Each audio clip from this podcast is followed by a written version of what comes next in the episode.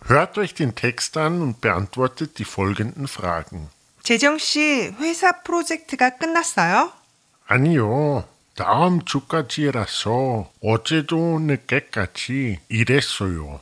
언제부터 그 프로젝트를 했어요? 작년부터요. 그래요? 네, 그래서 좀 힘들어요. 저는 오늘부터 대학교 방학이라서 너무 좋아요. 방학은 언제까지예요? 다음 달 14일까지예요.